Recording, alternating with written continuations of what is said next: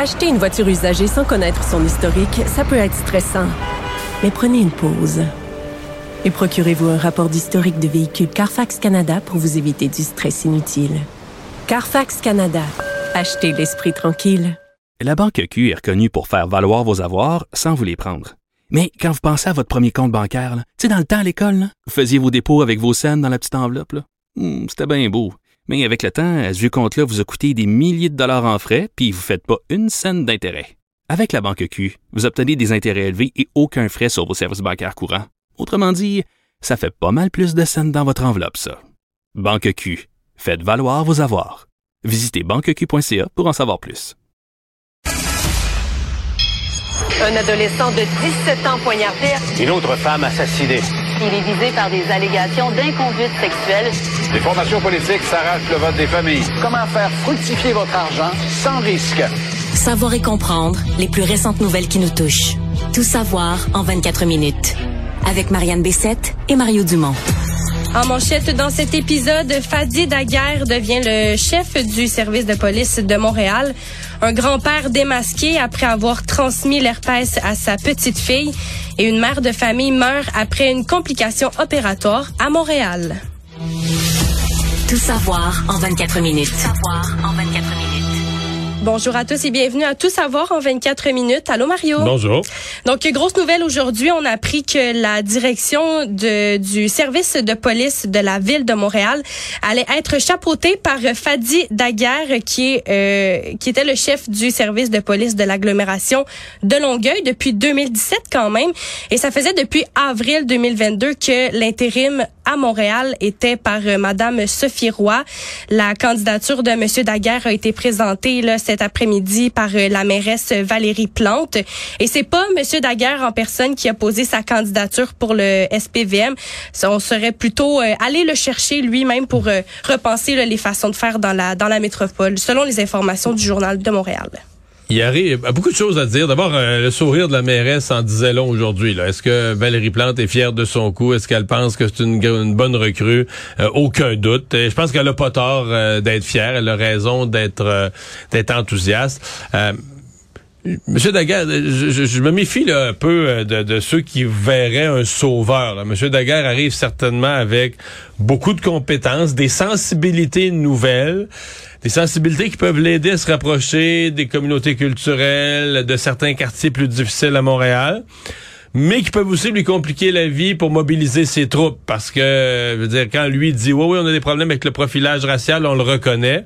Dans certains groupes communautaires, dans certaines communautés, ça va être bien accueilli. Mais on est en, on est en un cheveu que les policiers se mettent à dire, OK, mais lui, il est pas de notre bord, il nous accuse. Si je fais une intervention, moi, comme policier, dans un gang de rue, mais c'est un gang de rue qui est lié à euh, un groupe ethnique, ah ben là, il va tout de suite, il va se revirer contre moi. Et ça va être ça, pour moi, le défi pour lui, là, de réconcilier ces, sensibilités sociales qui sont utiles à Montréal avec un appui. Il aujourd'hui, il été quand même, j'ai trouvé qu'il été très bon pour dire, regardez là, moi je suis pour le dialogue, mais quand j'ai affaire à des groupes criminels qui euh, commercent des armes à feu ou utilisent des armes à feu, provoquent la violence, sèment la terreur dans leur quartier, il n'y a, plus- y a plus de dialogue. Là, Là, on est euh, dans l'action policière, la répression, l'arrestation, etc. Je pense que ça va être ça, la ligne mince qui va devoir euh, suivre. Par contre, là, on, commence à voir du côté de Valérie Plante, avec Martin Prudhomme, l'ancien de la Sûreté du Québec, qui est devenu disponible en cours de route, parce que là, la Sûreté du Québec, il y avait eu euh, une suspension pour un supposé scandale, finalement, qu'on n'a jamais rien vu, puis jamais rien eu, mais il est devenu disponible. Elle l'a sauté dessus, elle en a fait un peu son, son directeur adjoint. Puis là, maintenant, elle va chercher Fadi Daguerre. Euh, sincèrement, la, mairesse Plante, pour quelqu'un qui se faisait accuser il y a un an ou deux de pas s'occuper de sécurité publique, de pas s'occuper d'affaires policières, elle s'est vraiment, elle, comme mairesse, mis en place un duo, un duo de choc, là. Euh, dernier commentaire, ce sera, euh, j'espère que, hum, parce que là, on déshabille un peu, on déshabille Longueuil pour habiller Montréal. Montréal, ouais. Euh, J'espère que M. Daguerre est conscient quand même que c'est pas la même ville. là. Euh, Son travail a été salué à Longueuil, etc. Mais, puis je dis pas qu'il n'y a pas de problème de violence, qu'il n'y a pas des complications à Longueuil, mais c'est d'aucune commune mesure. Euh, itinérance, santé mentale, euh, violence, gang de rue, grosseur de la ville en partant, euh, complexité de certains quartiers. Sincèrement, il n'y a pas de ressemblance. Là. Longueuil, c'est une grande ville avec certaines complications, mais Montréal, c'est une autre aventure. Mais ce que tu viens de soulever, Mario, c'est un point vraiment qui peut mettre certains citoyens en colère. D'ailleurs, il y en a un qui est en colère aujourd'hui pendant la conférence de presse là, de M. Daguerre à l'hôtel de ville de Montréal. On peut en écouter un extrait. Vous allez devenir corruptible. Vous étiez mieux à Longueuil, monsieur. Et c'est bien dommage. Je ne suis pas un malade. On me traiter de malade pour se servir de la façon la plus simple. Quand t'es obligé de hurler comme un putois, je ne suis pas un malade, euh, ça va pas bien, là. T'es pas supposé t'es pas supposé être obligé de préciser ça, je ne suis pas un malade. Ouais, l'homme a été évacué de la salle, euh, bien évidemment, après, après son intervention. Mais, euh, M. Daguerre est resté, euh, comme moi, là, ben, il a laissé s'exprimer. Ouais, ouais, c'est ça. Il, il avait pas l'air trop stressé par l'événement. On a une histoire d'agression sexuelle encore une fois. Là, cette fois-ci, c'est un, hein. un grand-père de 64 ans dont l'identité peut pas être dévoilée parce que sa victime est mineure. C'est un grand-père qui a été démasqué après avoir transmis l'herpès à sa petite fille de 6 ans. Donc, euh, il est il est accusé d'agression sexuelle et il a même avoué. Donc, il a, il a avoué son, son agression qui lui vaudra au minimum une année d'incarcération. Puis euh, le grand-père, lui, euh, gardait la petite fille. Sa petite fille, en fait, c'est à ce moment-là qu'il en a qui en a profité pour euh, pour l'agresser sexuellement. Il espérait que l'enfant garde le silence, mais dans les jours suivants, ben la petite fille s'est pleine de douleur. En revenant de l'école, elle a dit à ses parents qu'elle avait de la difficulté à s'asseoir. Donc, il l'a emmenée à l'hôpital Sainte-Justine et c'est là que le diagnostic est tombé, un diagnostic d'herpès de type 1.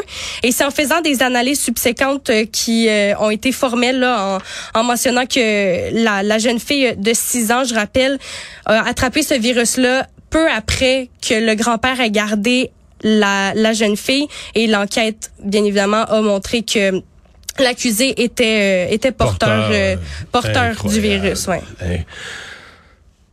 Donner une ITS à sa petite fille, c'est comme il y a rien à dire là la justice va suivre son cours, mais c'est, quelle honte, qu'est incroyable. C'est le l'avouer, là, mais je sais pas comment, je sais pas comment t'arrives à ça. Je sais pas comment il y a pas un moment, mettons, dans les minutes avant que tu commettes un geste comme ça.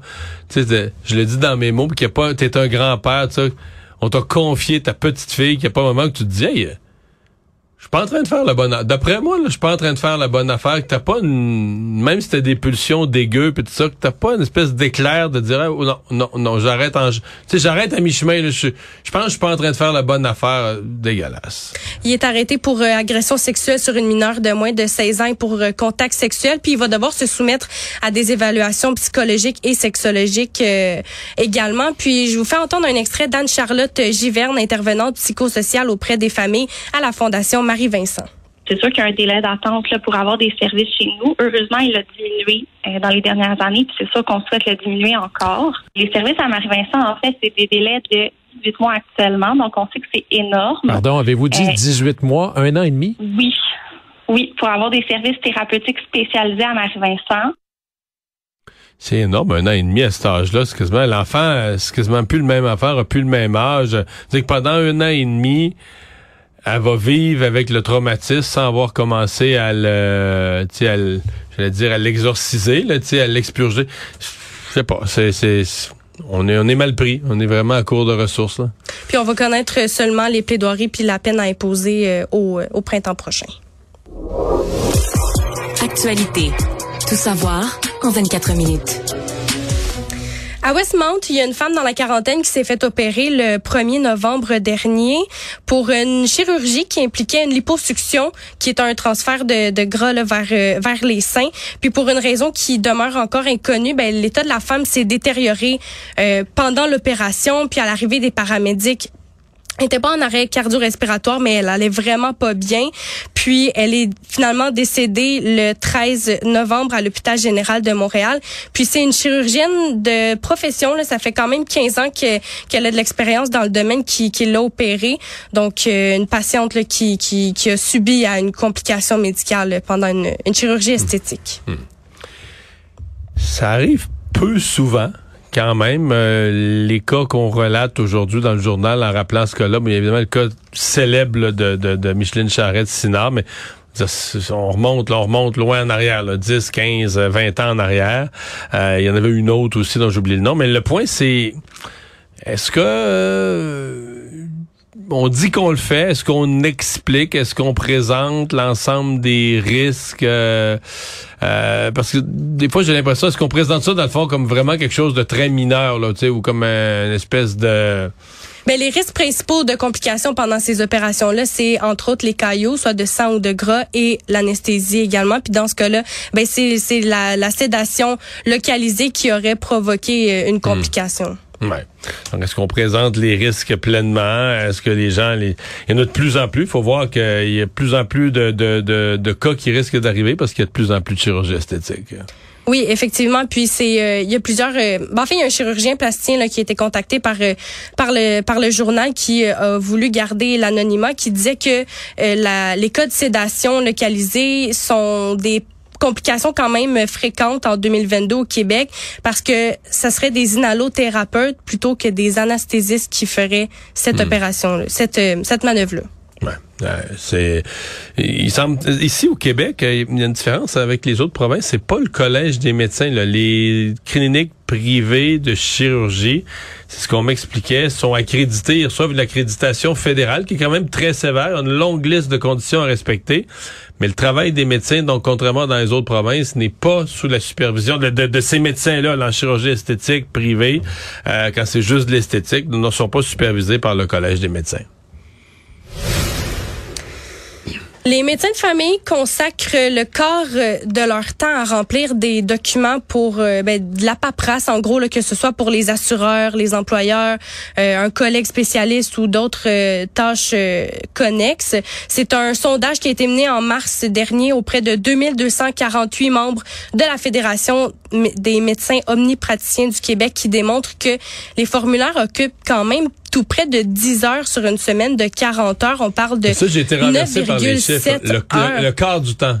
Le corps du ça temps. vraiment pas d'allure. Il y a le docteur Marc-André Amiot, président de la FMOQ, là, qui dit que s'il réduit la paperasse de deux heures par semaine sur 9000 docteurs, il vient de récupérer 18 000 heures de travail. De médecins. De médecins. de patients. Pas de, pas de Mettons que tu vois quatre patients à l'heure, mais j'allais dire, je ne comprends pas qu'on puisse pas, je comprends bien qu'il y ait juste un médecin qui peut signer le formulaire, mais qu'on n'ait pas des agents administratifs ou d'autres gens qui, qui, qui vont faire, remplir l'entête, remplir des bouts, ou même se faire dicter par le médecin le médecin à la fin signe. Si c'est pas la bonne chose qui est écrite, si le formulaire est pas correct, il signera pas. C'est le médecin qui est, qui est le seul autorisé là, mais qui pourrait pas se faire aider. il me semble que ça serait facile parce que l'autre bout là, c'est que je sais pas combien ça coûte, au prix où sont payés les médecins, euh, il me semble qu'on devrait les faire soigner le monde, donc réduire euh, le temps qu'ils doivent consacrer à ça. Il y a quelque chose, quelque chose d'absurde, mais sincèrement, moi j'ai été renversé par les chiffres. Je sais que les médecins se plaignent de ça, rempli trop de paperasse, mais je je pensais que c'était même pas la moitié de ça. Je peux dire un quart, un quart de leur travail. Pour un médecin, c'est quand même énorme parce qu'eux, dans la paperasse, ce qu'ils doivent faire, c'est ça pour rembourser une visite chez le physio, chez le masso, le psychologue, puis ça, c'est sans compter les formulaires à remplir, que ce soit pour la, la SAQ, la CNSST, ouais, comme tu disais, ou encore les billets assignés pour euh, justifier l'absence euh, l'absence de travailleurs. Puis, euh, on dit que la paperasse peut pas complètement disparaître, mais pourrait tout de moins ramener environ 5% du temps de travail en, en cabinet, du moins. Ben, j'espère qu'on va le faire. On, le constate, on le dit. J'espère qu'on va le faire. Oui, parce que l'enjeu aussi, ça a quand même un impact pas juste sur les médecins, mais pour les futurs médecins, parce que c'est sur l'attractivité de la profession qui, euh, pour les étudiants en médecine du moins, qui regardent ça puis qui doivent se dire, je sais pas si je vais devenir médecin de famille, je vais peut-être prendre une spécialisation à la place. Ouais. Ils sont, sont plus populaires les spécialisations, mais c'est beaucoup plus payé aussi. Là. Tout savoir en 24 minutes. Il serait possible de livrer du cannabis à domicile en moins de 30 minutes, mais la SQDC euh, interdit par crainte que les Québécois en consomment davantage si ces produits sont livrés trop rapidement. Il y a une coopérative québécoise de transport qui s'appelle Eva, qui est un peu le Uber Eats, mais pour la SQDC. Ben, elle, elle s'est fait demander par la haute direction de la société d'État de ralentir le service pour pour euh, limiter, ben pour faciliter l'accès au cannabis. Donc, ce serait un délai artificiel d'attente de 90 minutes. Donc, même si euh, une personne commande euh, du cannabis ou des produits... La, SQDC, parce que moi j'ai entendu l'annonce, la SQDC offrait le service livraison 90 minutes. Donc, tu me dis même s'il était capable de livrer en moins de 90 minutes, il donne ordre. Ben c'est ce qu'on dit dans le journal. fournisseur C'est ce qu'on dit dans le journal de Montréal. Ouais. Même si Eva, qui je rappelle la coopérative de transport là, ils font euh, du taxi aussi. Je, je, je, je, les prenais Eva là quand je prenais le taxi plus souvent. Ouais, ils font la livraison de cannabis également. Mais si la livraison peut être faite en dans, par exemple de 16 minutes après après l'achat, ben ils sont contraints d'attendre au moins une heure et demie avant de venir sonner chez la personne qui en a ben, fait la, la commande. Je comprends que probablement qu'on craint là, que des gens qui sont... On veut pas que les gens euh, commandent des... C'est une espèce de, de, de, roche. Mais de l'autre côté, euh, s'ils veulent enrayer le marché noir, il semble que c'est un des premiers facteurs. Là, la, la, le temps... Des, des, des, des gens sont chez eux, voudraient du cannabis. Euh, le pusher les vend 30 minutes. là. C'est con à dire, mais le pusher, le, leur ancien pusher qu'il y avait avant, le, avant la SQDC, livre en 30 minutes. Ou, euh, il y a, en tout cas, il y a un questionnement à y avoir là-dessus. Là. T'achètes quelque chose de légal, quelqu'un qui est mhm. capable de le livrer. Euh, une fois que tu l'as rendu légal, est-ce que tu retardes volontairement? À moins qu'ils aient des études de comportement, que ça met plus à risque, je sais pas. Mais bon, moi, euh, je sais pas. Je, je, je, j'ai l'impression qu'on laisse. C'est un, exemple où on laisse le haut du pavé au marché illégal. Mais c'est un projet pilote, en fait, qui est installé euh, à Québec et Saguenay. Puis ça a été lancé dans l'intention de rivaliser avec le marché noir de la drogue et ces livreurs revendeurs illégaux qui sont souvent très rapides. Mm-hmm. Oui, ben c'est ça. Ben, c'était un des facteurs là, qui maintenait le marché noir, le prix, mais aussi la rapidité de livraison. Fait que si on a un livreur, si on a une compagnie partenaire qui est prêt à, combler ça, il devrait peut-être s'appuyer dessus. La Société de transport de Montréal, la STM, pourrait être incitée à réduire son offre de services d'autobus et de métro. On parle de réduction de l'offre de services de 3,7% pour les autobus et de 4,8% pour le métro parce qu'il y a une baisse d'achalandage et aussi pour des difficultés à trouver des nouvelles sources de revenus et c'est ce qui ferait en sorte qu'il y aurait une baisse de fréquence euh, de ces moyens de, de transport-là. Puis ça serait un scénario qui toucherait principalement les, les qui sont hors des heures de pointe et surtout la fin de semaine. Ouais. Je, voyais, il dit, faudrait que les gens, on, incite les gens, ou faudrait que les gens prennent plus le transport en commun. Mon, mon feeling, c'est qu'avec la pandémie, d'abord, il y a plus de gens qui travaillent à distance, euh, en ont plus besoin. Euh, je pense qu'il y a aussi un goût qui s'est perdu, est-ce qu'il va se reprendre ou pas, mais euh, la, la, la, peur de la peur du partage des virus et des microbes est peut-être un peu restée dans l'air, euh, que les gens sont restés plus réticents, mais les achalandages qu'il y avait avant la pandémie sont, sont jamais, jamais, jamais revenus. Euh, c'est ça, gérer une société de transport en commun. Et j'ai pas c'est un service. Là. Si, si les gens n'ont pas, on peut idéologiquement dire il faut qu'il y en ait. Mais je veux dire, si l'idée de promener des autobus vides, par exemple, c'est pas bon pour l'environnement. C'est juste que si t'en as, si tu descends les fréquences en bas d'un certain seuil, là, c'est un cercle vicieux. C'est que là, les gens le prennent plus parce qu'il n'y a pas de service, puis t'es dans un, t'es dans un cercle vicieux. Mais euh, est-ce que l'expérience, c'est l'autre chose qu'il faudrait qu'il vérifie à la STM, est-ce que l'expérience client, la, la propreté, la qualité des sièges, etc., est-ce que l'expérience client est optimale toujours? Euh, moi, je trouve que non. Économie. C'est bientôt Noël, on est le 24 novembre, fait, donc on pourrait dire dans un mois environ, c'est Noël. Puis les euh, souvent quand on a des enfants, les parents se présentent au supermarché, prennent une photo avec le Père Noël, peuvent faire leur demande de cadeaux en même temps. Mais là, les parents pourraient débourser de 35 à 45 dollars pour une photo avec le Père Noël. C'est euh, à la place du Royaume à Saguenay que ça a été instauré parce que la place du Royaume à Chicoutimi a décidé de faire affaire avec une firme externe du New Jersey qui offre des forfaits photos qui varient là entre 35 et 45 euh, dollars. Mais c'est pas juste place- ouais, c'est ça, c'est qui est en place depuis quelques années ailleurs en province aussi. Ouais, mais c'est pas juste qu'il l'offre. C'est que cette firme-là, dans le deal, il y a une petite pancarte interdit de faire des photos avec votre cellulaire. Là. Oui, c'est ça. Tu peux pas prendre de photos. Tu Il peux y a, pas il y a prendre même tes propres photos. il y a même une mère qui a essayé de prendre une photo avec arrêté. son cellulaire, puis on l'a arrêté, on l'a empêché. On lui a dit, Madame, vous pouvez pas euh, prendre de photos. euh, qu'on offre un service professionnel, c'est une offre de plus, puis que les parents, euh, tu sais, exemple, comme dans bien des endroits touristiques, là, tu vas avoir ça, on te prend une photo, puis là, euh, on veut essayer de te la vendre 20 pièces la photo, ou dans ce cas-ci, c'est vraiment cher, vaut 30 à 40, mais peu importe, on essaie de te vendre la photo. Bon, c'est correct, c'est de bonne guerre, mais on t'interdit pas à toi de faire des photos sur le site touristique. Mais dans ce cas-ci, tu dis, OK, d'abord, t'es pas dans un site touristique, t'es vraiment, tu t'adresses à des jeunes parents, des jeunes enfants, etc. Euh, tu es dans un centre commercial. Donc, les gens vont déjà dépenser. Les gens sont déjà dans... Tu sais, l'idée du centre commercial de mettre au centre là, un Père Noël, c'est pas complètement désintéressé non plus. On n'est pas innocent. On va amener les familles, on va amener les gens. On se dit, s'ils sont dans le centre commercial, mais ils vont acheter leurs cadeaux, ils vont faire des achats. Puis là, de dire que tu peux pas... On t'interdit, tout le monde a un cellulaire maintenant, tout le monde pourrait vouloir prendre la photo. Ouais. On donne euh, de l'interdire. Dans une année, en plus, où on dit quoi? Ah, la, la vie est dure, ça coûte cher. Avec l'augmentation- l'inflation, la hausse des prix. Exactement. Les parents doivent joindre les deux bouts, faire les cadeaux de Noël à travers ça.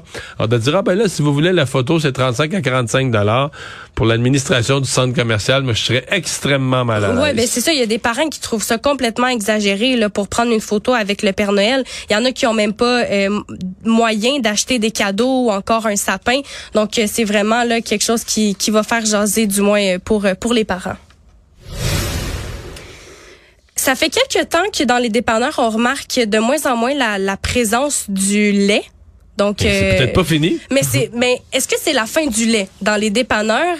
On, évoque un peu la, la possibilité en raison des marges de profit qui sont dites insuffisantes. Il y a Sylvain Charlebois qui est spécialiste de l'industrie agroalimentaire qui dit que le prix au Québec est largement plus élevé que dans les autres provinces, même si le prix est réglementé au Québec et c'est la seule province qui le fait. Ouais, parce que le prix est tout réglementé. là. donc, il est réglementé ce qui est versé aux producteurs. Ensuite, les, transformateurs euh, négocient le- le- le- le- leur part ou leur, euh, leur plus-value. Et donc, on a une petite fourchette, je pense que c'est 16 sous, là, la petite fourchette où on peut où on peut jouer chez le commerçant là, sur la tablette avec le prix du lait. Euh, et là, il y a des commerçants qui se disent, ben là, ça vaut, c'est, c'est toujours l'espace tablette. Ça vaut plus la peine de donner autant d'espace tablette à un produit. On a des marges, de- des marges bénéficiaires aussi minces, aussi faibles. Moi, je pense quand même que c'est une menace. Je pense quand même que les dépanneurs vont toujours vouloir garder du lait parce que c'est un produit, là.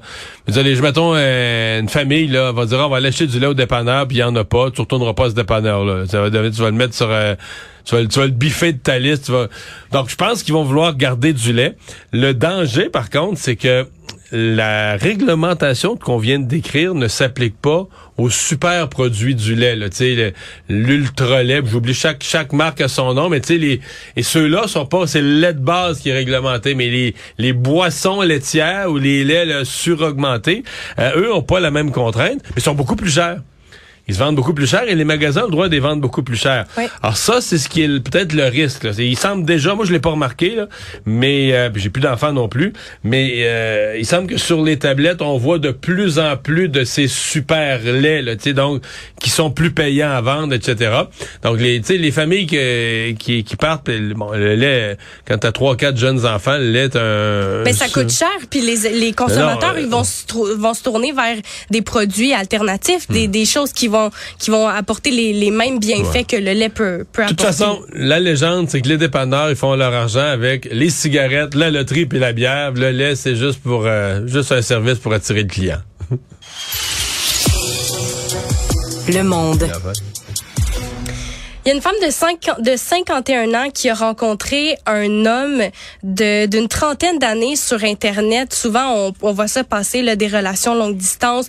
Euh, les, les gens s'é- s'échangent quelques messages textes. Après, se rencontrent Un en beau personne. jour, ils ont hâte de se voir, Un beau ça? jour, ils ont, hâte, ils ont hâte de se rencontrer. Ils tombent en amour sur Internet. Ben là, il y a une dame, Blanca Arellano, qui habite au Mexique, qui euh, est tombée en amour avec un jeune homme du Pérou.